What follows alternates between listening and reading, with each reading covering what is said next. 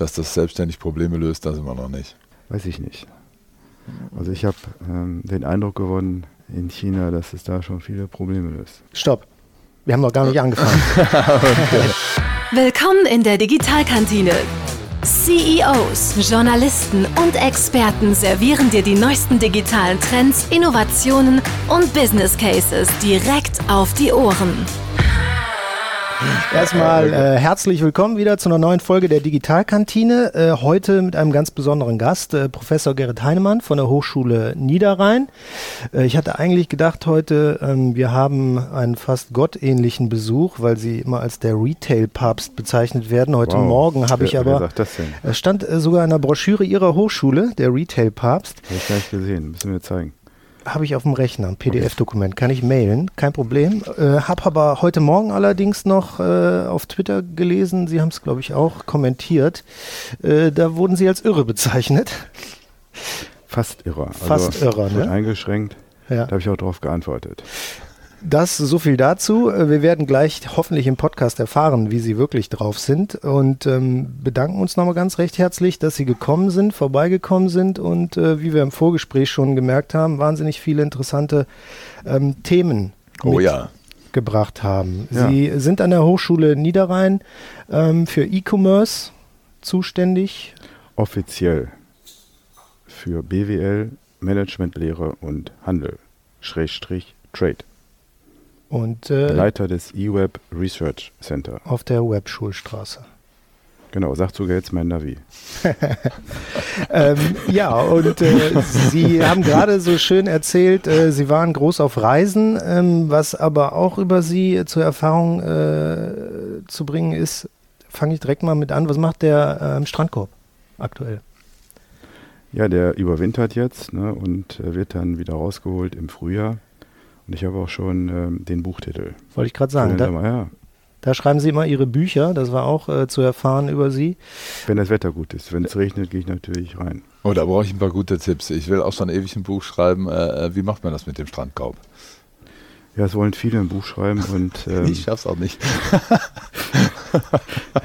könnte ich jetzt viel zu sagen, aber vielleicht mache ich mich äh, selbstständig als ähm, Berater für Buchschreiben, Coach. Ist eine Nische, denke ich, die man gut digitalisieren kann. das, das muss man natürlich auch. online skalieren, das ist klar. Da machen wir einen äh, E-Consulting-Kurs, wo ja. man dann äh, einfach zwölf Folgen mit Herrn Heinemann, wie man ein Buch schreibt. So, es muss einem einfach Spaß machen. Also ich glaube bei allen Dingen, es muss einem einfach Spaß machen. Und ich stelle fest, die meisten, die ein Buch schreiben wollen, den macht Schreiben keinen Spaß. Das ist das Problem. Das kriegt man nicht Das hätte ich wohl auch. Ja. Mhm. Das hätte ich wohl auch. Ich bräuchte, glaube ich, auch so einen Strandkorb. Bevor wir in die Vollen gehen, äh, nochmal ganz kurz äh, auf Sie äh, zu sprechen zu kommen. Wenn man Ihre äh, Vita anschaut, dann sieht man auch, dass Sie nicht immer digital unterwegs waren, natürlich, sondern ganz klassisch auch im Bereich Handel unterwegs waren, unter ja. anderem bei Douglas und beim Kaufhof. Genau. Ich habe sogar ein Warenhaus geleitet. Genau, und ja. dann irgendwann 2004 die Kante fing es an, digitaler zu werden. Können Sie sich noch daran erinnern, wie ja. Sie auf das Thema mhm. aufmerksam mhm. geworden sind, was für Sie so dieser Moment war, wo Sie gesagt haben, da geht eine völlig neue Zukunft auf? Ist vorher schon digitaler geworden, weil ich war in einer internationalen äh, Managementberatung tätig mit tollen und großen Sanierungs- und Strategieprojekten und es fing Ende der 90er Jahre an mit äh, E-Commerce-Sanierung, weil die erste Phase, da gab es ja viele, wie soll ich sagen, äh, Verletzte und Tote. und diese Begriffe wie Cash Burn Rate, die es ja dann auch tatsächlich gab, führten dann zum schnellen Niedergang. Ähm, also insofern war ich schon eher in Themen eingebunden und auch durch eine Interimsfunktion, die mit dieser Tätigkeit verbunden war, nämlich beim ersten Multi-Channel-Händler in Deutschland mhm. und ältesten Versandhändler, nämlich der Jagdausstatter Kettner in Köln, mhm. ähm, die schon 1880 mit Katalogen anfing und schon relativ früh mit einem Online-Shop äh, aber nicht so, wie man den heute haben muss. Und deswegen war ich schon eher in das Thema involviert. Und dann gab es eben ein Schlüsselerlebnis äh, 2003. Ich war mit dem ersten Geschäftsführer von Amazon Deutschland, der dann da auch hingeschmissen hat und wo wir uns irgendwie kennengelernt hatten, überlegt, wie können wir dem deutschen Handel 2003 Multi-Channel-Projekte verkaufen und haben auch echt tolle Termine gehabt. Einen beim Vorstand vom Mediamarkt Saturn in Ingolstadt und haben den genau dargestellt, äh, wo wird Amazon in 15 bis 20 Jahren in Deutschland stehen, äh, was muss Mediamarkt Saturn tun und so weiter und so fort. Antwort brauchen wir nicht. Wir sind Wollte ich gerade sagen. Die, das Ende und, der Geschichte ist Und es wurde sogar, es wurde sogar, das toppte das dann äh, 2004, Ende 2004 so, äh, der erste Online-Shop von Mediamarkt sogar eingestellt. Und das war so die Initialzündung für mich, dass ich sagte, ich spüre, das Thema kommt und irgendwie, äh, da muss was passieren und deswegen habe ich dann ein Buch geschrieben, äh, um mich auch gerade in das Thema aufzuschlauen. Dazu dient auch Buchschreiben, weil da muss man sich auch mit dem Thema stärker auseinandersetzen mhm. und habe das Buch Multichannel Handel geschrieben, das wirklich auch richtig abging dann. Ähm, so, sieben Jahre später wir sind jetzt im Jahre 2012, rief mich irgendein so Redakteur an, ich weiß gar nicht mehr, von der Handel oder so, was ich von dem neuen Online-Shop von Mediamarkt halten würde. Sag ich, oh, die haben einen, wusste ich gar nicht. Ich gucke mir mal eben an. Ich gucke mir mal eben an und dann können wir in einer Stunde telefonieren. Ich hole die alten Unterlagen raus, also wir hatten ja auch analysiert, ich und Philipp Hum. Äh, guck mir den neuen gelaunchten Online-Shop an und das war exakt der gleiche wie 2004 eingestellt. Also ich habe einfach Stecker raus und dann nach sechs, mhm. sieben Jahren Stecker wieder rein. Ich sagte immer, es ist so, als wenn man den Ford Scorpio, der wegen Hässlichkeit eingestellt wurde, baugleich wieder auflegen würde. ja, ich sag mal, so richtig erfolgreich Scorpio, war der ja, glaube ich, auch nicht am Anfang. Nein, ne? da sind die erstmal drei Jahre hinterhergelaufen, um den dann hätten sie besser gleich einen neuen gemacht. Ja, klar. Und laufen auch heute noch hinterher. Und man, äh, ich meine, zu, zu dem Thema muss ich auch was sagen. Gut, da wollen wir jetzt gar ich nicht drauf zu äh, sprechen okay. kommen, ähm, weil eigentlich hatte ich mir vorgenommen, mal so ein bisschen so einen positiven Spirit äh, ja. in dieses Digitalthema Thema in Deutschland äh, zu bringen, weil ich auch heute Morgen noch, als ich meine Kinder zur Schule gebracht habe, wieder mit der Meldung ähm, äh, belästigt wurde, äh, zum Beispiel der Medizinbereich in Deutschland äh, ja. muss äh, stark dran arbeiten an der Digitalisierung, hat viel Nachholbedarf. Eigentlich gibt es doch gar keinen Bereich, der keinen Nachholbedarf hat im Digitalen. Ähm, ja. Wie würden Sie den Status quo gerade sehen im äh, Bereich E-Commerce und Handel? Ich dachte in der Medizin. Okay. Nee, lieber nicht. Da steigen wir jetzt gar nicht drauf ein. Sie sind jetzt für den Handel da, sonst äh, fächern wir das hier zu breit auf. Wir bleiben ganz klar bei E-Commerce heute. Äh, wir haben es ja eben im Vorgespräch schon äh, gesagt, Sie haben es ja auch auf den Punkt, glaube ich, gebracht. Wir sind im Vergleich zum äh, Silicon Valley, zu den GAFAs, zehn Jahre hinterher und im Vergleich zu China wahrscheinlich 30 oder 20, wie auch immer. Also wir hinken hinterher. Und statt jetzt mit einem riesen Kraftakt äh, alles zu tun, um aufzuholen, also echt zu mobilisieren. Ich sage immer, wenn die Feuerwalze am Hintergrund zu sehen ist, muss man mobilisieren und nicht einfach nur die Fenster zumachen. Entschuldigung.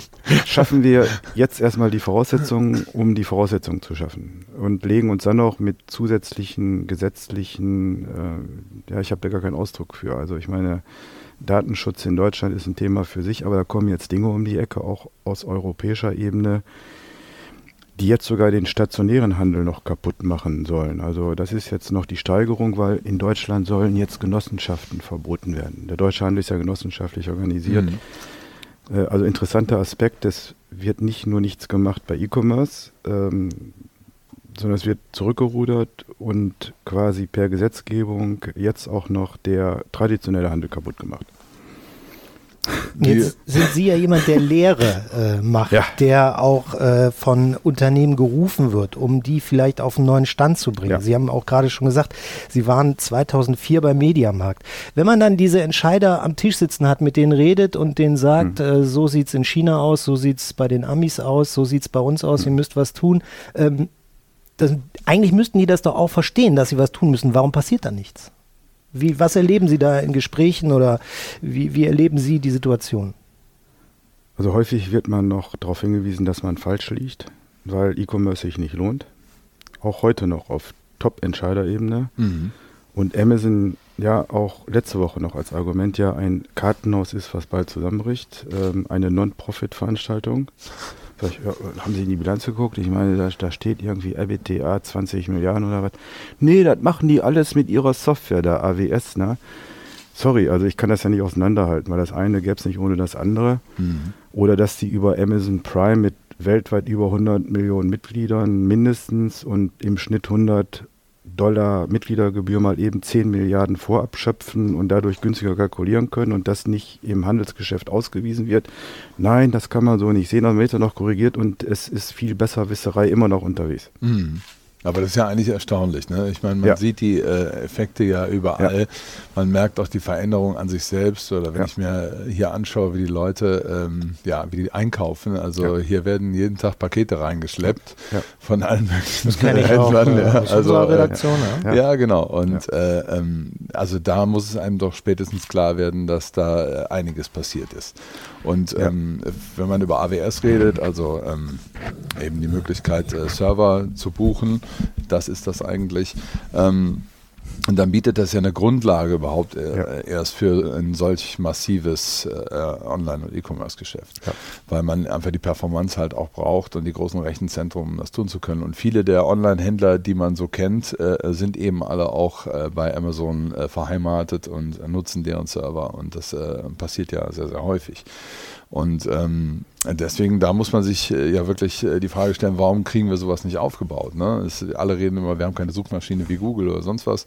Aber ähm, es gibt auch wenig Rechenzentren in Europa, die überhaupt mit sowas konkurrieren könnten. Ne? Also Aber wir, wir haben, eine Sache haben wir, die wird ja immer hochgehalten. Wir haben ja einen digitalen Leuchtturm in Deutschland, den andere nicht haben.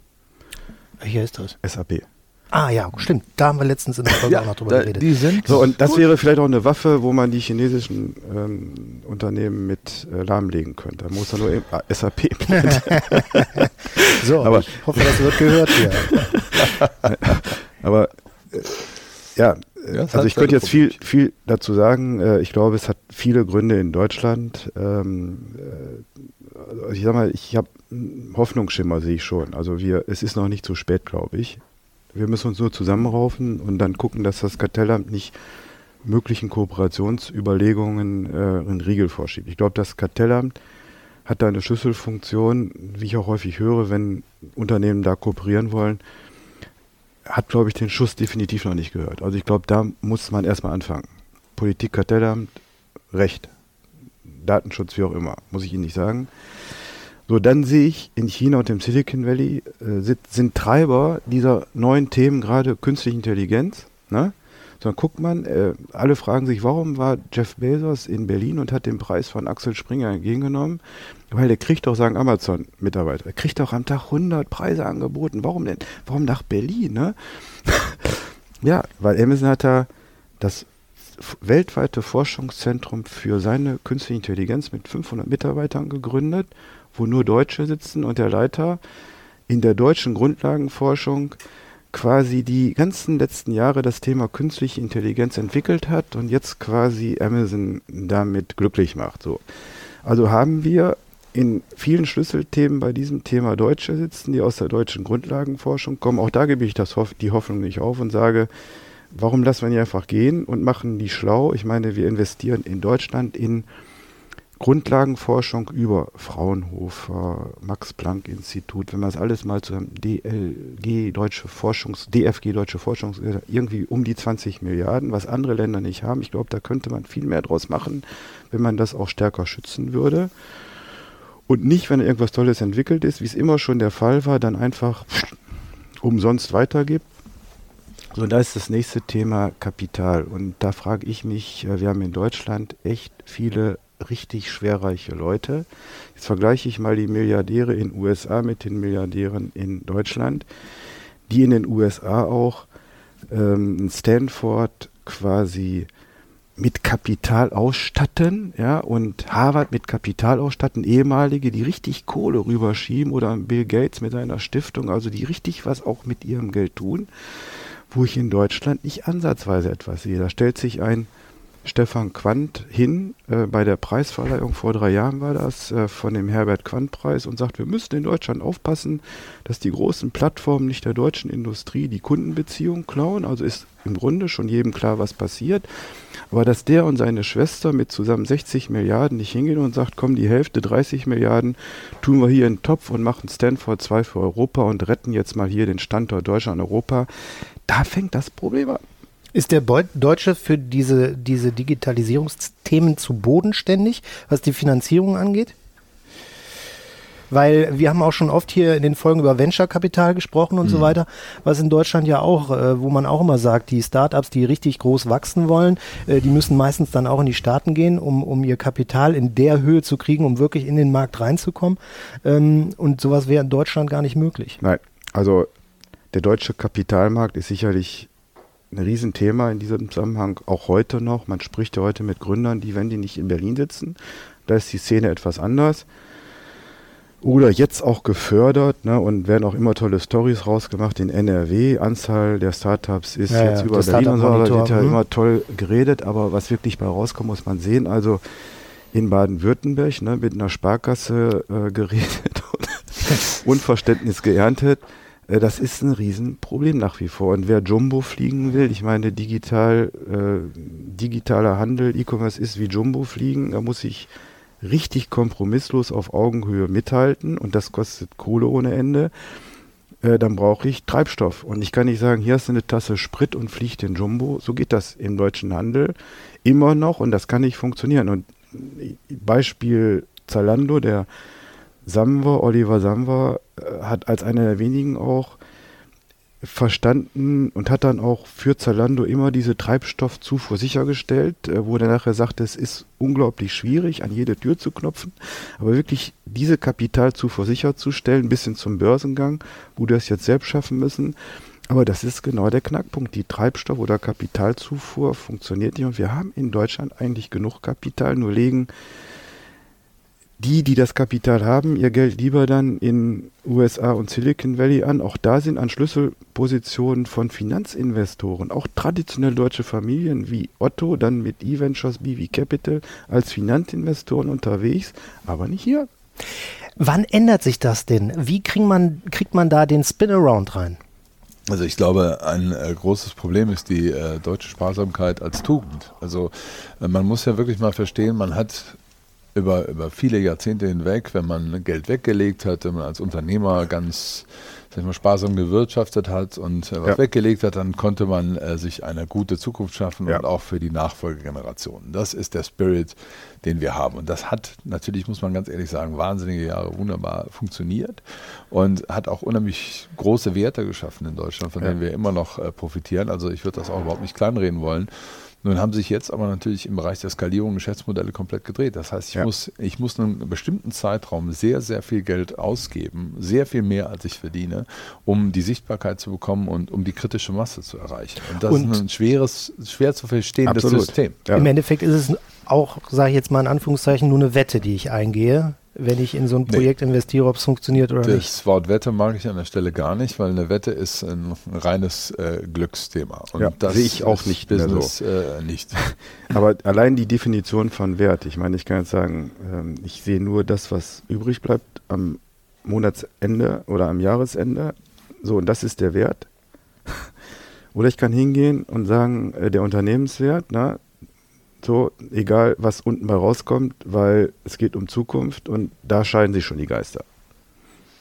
Ist das Thema denn auch in der Politik völlig falsch äh, angesetzt? Hat da äh, wenig Bedeutung, auch wenn man sieht, wie bestimmte Posten besetzt werden oder bestimmte Posten ja auch eigentlich gar nicht geschaffen werden, die geschaffen werden müssten? Ja, man sieht ja, dass wer sich da positioniert, ähm, sofort eins aufs Maul kriegt. Ähm, Erfahrung in dem Bereich zählt nicht. Das ist ja schon fast, ähm, wie soll ich sagen, wird kritisch gesehen, wenn jemand äh, in dieser Finanzwelt Erfahrung gesammelt hat. Ähm, man muss konsensorientiert sein, das heißt, man positioniert sich nicht ne, und alle werden immer an den Tisch geholt. Ich habe so viele Gesprächskreise erlebt bei diesem Thema, ne, auch was auch schon vor Jahren mit NRW-Wirtschaftsminister, was kann der Handel tun? Und dann wird der Kreis immer größer, bis dann alle am Tisch sitzen, ähm, Gewerkschaften, Betriebsräte, Gleichstellungsbeauftragte und ich weiß nicht, was Datenschutzbeauftragte. Datenschutz, wollte ich gerade sagen. Den haben wir ich weiß nicht, was es alles für Beauftragte noch gibt. Mhm. Und plötzlich sitzen da 50 Leute am Tisch und dann ist das Thema tot. Und das ist unsere deutsche Konsensorientierung, ja, Konsens. Und wer als Politiker konsensfähig ist, hat gewonnen. Und wer sich positioniert, ja, hat verloren. Ich denke, es hängt auch damit zusammen, dass das einfach ähm, lange Zeit hast, das ja auch gut funktioniert. Und zu sagen, man, dadurch trifft man Entscheidungen ja viel langsamer, die sind im Zweifel dann vielleicht auch mal besser diskutiert, aber man verhindert natürlich auch extreme Falschentscheidungen ja. dadurch. Und das ist ja eine Sache, die die Deutschen immer gerne machen also äh, zum gewissen Teil auf Sicherheit spielen. Das war ja auch, äh, auch in meiner Jugend ein Riesenthema. Mach was Sicheres. Ne? Äh, Sicherheit war das, genau. das Ding, um das es äh, eigentlich allen Menschen hier ging.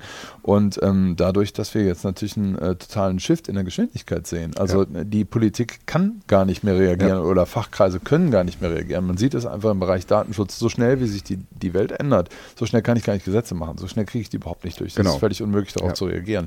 Und da lachen sich die großen Unternehmen Unternehmen halt kaputt, weil, weil die, äh, ähm, da kommt irgendein Gesetz, die passen es an, dann machen die nächste Funktion.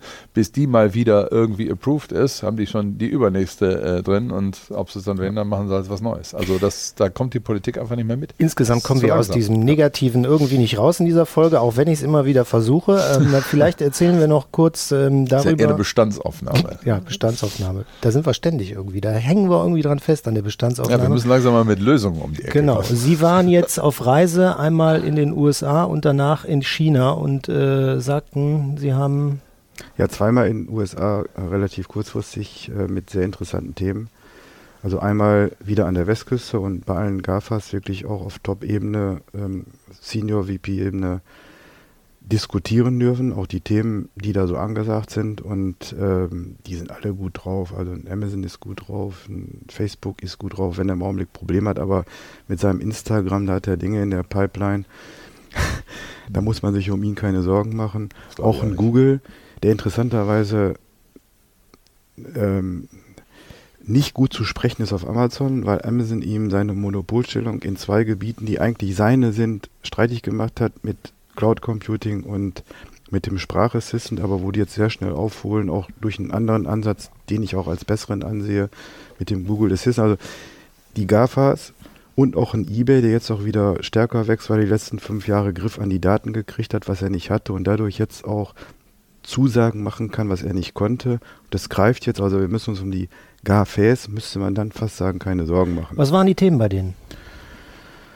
Also bei Amazon haben wir bewusst hinterfragt ähm, die Innovationskultur. Ich meine, das ist eine Innovationsmaschine mit 1600 Patenten im Jahr und äh, wie man diese Innovationskultur hinkriegt. Ähm, da war hochinteressant, dass es da nicht um GUV-relevante Dinge geht. In Deutschland höre ich immer noch, als ich Berater war, ne, GUV-Relevanz, Gewinn und Verlust, ne, oh, was kommt da raus?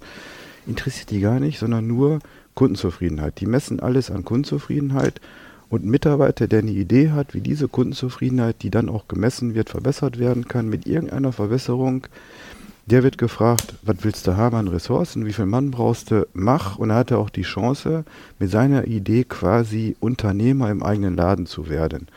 Und so funktioniert das. Und da ist richtig Druck auf der Pipeline. Also die Leute da im Day One Building war ich sogar, mhm. laufen oh. schneller, arbeiten länger, dürfen ihren Hund dabei haben, ne? weil wer viel arbeitet und nicht einsam werden möchte, ist der Hund vielleicht nicht schlecht, aber. ah, vielleicht auch den, ja. ein Tipp für den ein oder anderen ja. Chef in Deutschland. Ich glaube, ich ja. brauche auch langsam ja. einen Hund. Ein paar Hunde, ne? aber da ist interessant, dass auch der Geist von Jeff Bezos spürbar ist, auch wenn der als Person nicht präsent ist und das schafft er irgendwo. Also das war ein Phänomen und auch diesen Druck auf Innovationen richtig aufrechtzuerhalten. Das war mhm. schon extrem spannend und erhellend, sage ich mal. Haben Sie gedacht.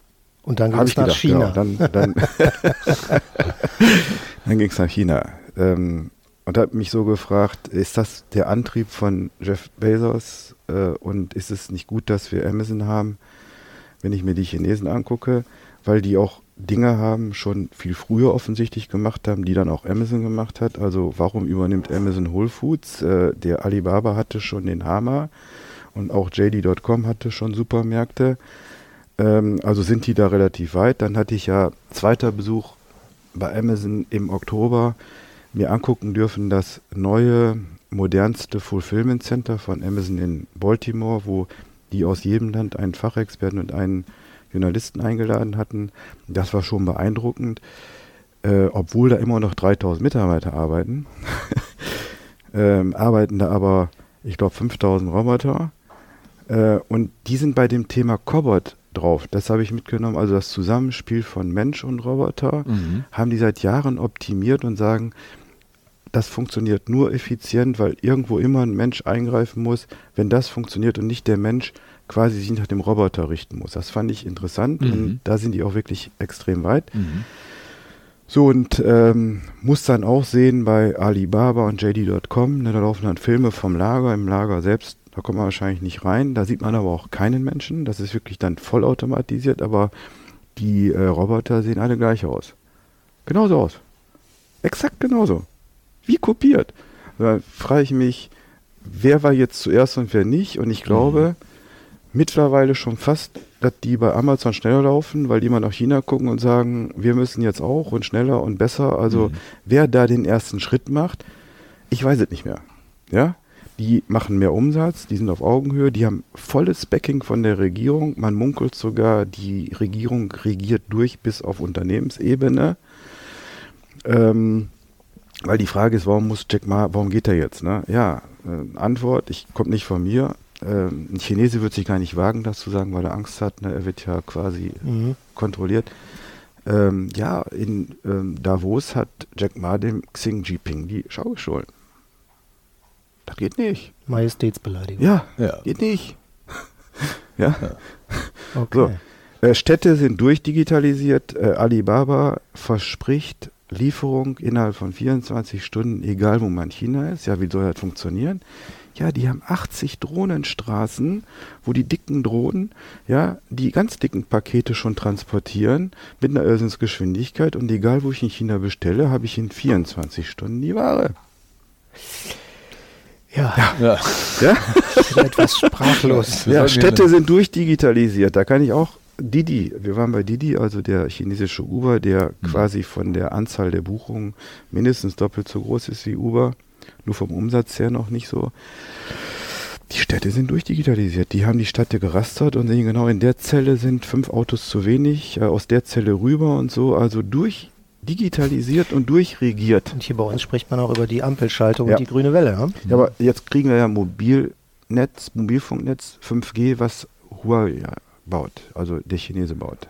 Mhm damit er uns auch abhören kann wahrscheinlich. Ja, ja 5G auch ein ja. ganz aktuelles ja. Thema. Ähm, vielleicht jetzt nicht nur wegen Abhören, aber äh, dürfte wahrscheinlich auch die eine oder andere Bedeutung für den Handel haben. Welche Meinung haben Sie dazu? Ja, ist auch interessant, ähm, wie das jetzt hier sich wieder entwickelt, das Thema. Also ähm, ich glaube, wir sind da voller Euphorie ran. Jetzt kommt 5G. So jetzt ähm, sagen auch die Unternehmen selbst, oh, das und auch Politiker, der Fortschritt für Deutschland, dann sind wir wirklich ganz weit vorne. Sondern sieht man die OECD Studien und Vergleiche und sieht, bei dem Thema ist auch inklusive 5G Deutschland auf dem vorletzten Platz, glaube ich. Äh, irgendwie ist dann immer letzter Platz, ist, glaube ich, Zypern. äh, wir sind vorletzter. Und ich glaube sogar Griechenland ist dann schon weiter. Mhm weil die auch nicht stehen bleiben. So, aber wir entwickeln uns da auch nicht schneller und bleiben. Die letzten vier Jahre verfolge ich das bei diesem Thema immer unten auf den letzten ja. drei Plätzen und komme da auch nicht raus. So, und jetzt stellt sich sogar der Bitkom-Präsident hin, der ja auch einen digitalen Background hat. Ne? Ähm, ja, äh, 5G kann auch nicht in ganz Deutschland, weil dann bräuchten wir, ich weiß nicht wie viel Masten und das würde 130 Milliarden kosten. Also das heißt, der stellt sich auch schon hin und redet jetzt schon wie Politiker. Da frage ich mich, äh, wir sind jetzt wahrscheinlich bald dann auch bei 5 Milliarden, äh, die investiert werden können, weil das genau die Einnahmen sind, die durch die Versteigerung wahrscheinlich eingenommen werden und mehr wird dann nicht zur Verfügung gestellt. Ja, also ich glaube. ja. ja. Was soll ich dazu sagen, ne? Ja, ja. man wird irgendwann sprachlos. Also Herr Altmaier hat ja, Herr Altmaier hat ja gesagt, es ist ihm peinlich. Er lässt ja. sich nicht mehr, lässt nicht mehr Politiker aus dem Ausland durchstellen, weil dann die Verbindung ja weg ist, wenn er im Auto unterwegs ist. Ja, das genau. das habe ich auch gelesen. Aber äh, wie gesagt, ich hatte eigentlich versucht, irgendwas Positives in die Folge reinzubringen. Wir werden immer negativer. Ähm, wir reden doch jetzt aber auch schon seit Jahren äh, über dieses Nein, Thema, ich, dass ich, nichts ich, vorangeht. Ich, muss nochmal den Punkt machen. Ja, gerne. Weil das ist jetzt auch ein Killerargument. Das höre ich auch immer. Oh, ist alles so schlimm, ne? da können wir nichts mehr tun, deswegen tun wir nichts genau. mehr. Genau. Es muss möglich ne? sein, ist meine Meinung. Es gibt in Deutschland genug Kapital und Geld. Genau. der deutsche Staat hat im Vergleich zu allen anderen Staaten die geringste Schuldenquote. Sorry, ich meine, wenn es hier um Zukunft geht, muss auch der Staat bereit sein, genauso wie er 150 Milliarden für die Bankenrettung ausgegeben hat 2009, vielleicht für die Rettung des Digitalstandorts Deutschland, weil es ist für mich genauso systemrelevant, diesen Betrag aufzubringen. Sorry, äh, das Geld ist da und die Möglichkeiten sind da. Und deswegen gebe ich noch nicht auf, dass vielleicht, ne, vielleicht jetzt auch mal Politiker rankommen, die diesen Sachverstand haben und den Mut haben, sich da auch zu positionieren. Sie haben auch ganz am Anfang der Folge gesagt, dass Sie durchaus Zeichen sehen, die Ihnen Hoffnung machen in Deutschland. Ja. Welche sind das? Die Grundlagenforschung, die diese Themen, die jetzt, wo jetzt auch die Unternehmen wie Amazon und Alibaba mit durch die Gegend laufen, quasi entwickelt haben. Ja, wir haben auch in Deutschland, das weiß, weiß keiner, wir haben in Jülich den, äh, ähm, den leistungsfähigsten Großrechner der Welt. Den Juwel mit 12 Quadrillion Operations per Second. Habe ich jetzt gelesen. Ähm, wo auch Experten sitzen, Grundlagenforschung, die jetzt auch, ich bin in einem Projekt auch drin, das fängt am 1.1. des Jahres an, kognitives Computing im deutschen Einzelhandel. Mhm. Mit den Algorithmenentwicklern in Jülich, ne? Äh, Physiker, die äh, ganz weit sind, Grundlagenforscher, finde ich spannend und deswegen gebe ich die Hoffnung nicht auf. Aber ich befürchte nur, dass wenn so ein Thema dann entwickelt ist, ne, sich wieder ein Amazon oder dann vielleicht ein Facebook oder ein Alibaba das Thema wieder greift und unsere deutschen Grundlagenforscher sich dann da wieder rauskaufen lassen. Sie sollten, auf jeden, Fall, sollten auf jeden Fall das Thema nicht beim Mediamarkt anbieten. Fälle. Ich gucke auf die Uhr, weil Sie haben eben gesagt, Sie müssen noch zur Uni. Ja, ich habe äh, Vorlesungen, ich habe ja einen öffentlichen Auftrag. Sie haben gesagt, äh, Sie hören um Punkt 11.30 Uhr auf zu reden. Äh, ich fände das zwar spannend, wenn wir mitten im Gespräch sind und Sie aufhören, aber äh, ich gucke auf die Uhr und. Äh, wir können ja Teil 2 machen nächstes Jahr. Das wäre super. Das gerne, also auf jeden Fall, Lars. Wir, waren jetzt, so, wir waren jetzt so auf der Makroebene und jetzt müssen wir mal auf die Mikroebene. Sehr gerne. Super gerne. Äh, machen wir direkt einen Termin aus gleich. Ja. Ich bedanke mich ganz herzlich ja, bei Professor Ihnen. Gerrit Heinemann von der Fachhochschule Niederrhein in Mönchengladbach, Lars Reinhardt. Ich war heute ganz still. Ganz, ja, ich war auch still und ich wurde immer stiller und sprachloser. Trotzdem vielen Dank, dass Sie da waren und äh, wie gesagt, ich hoffe, Sie kommen wieder. Danke. Tschüss. Tschüss. Die Digitalkantine.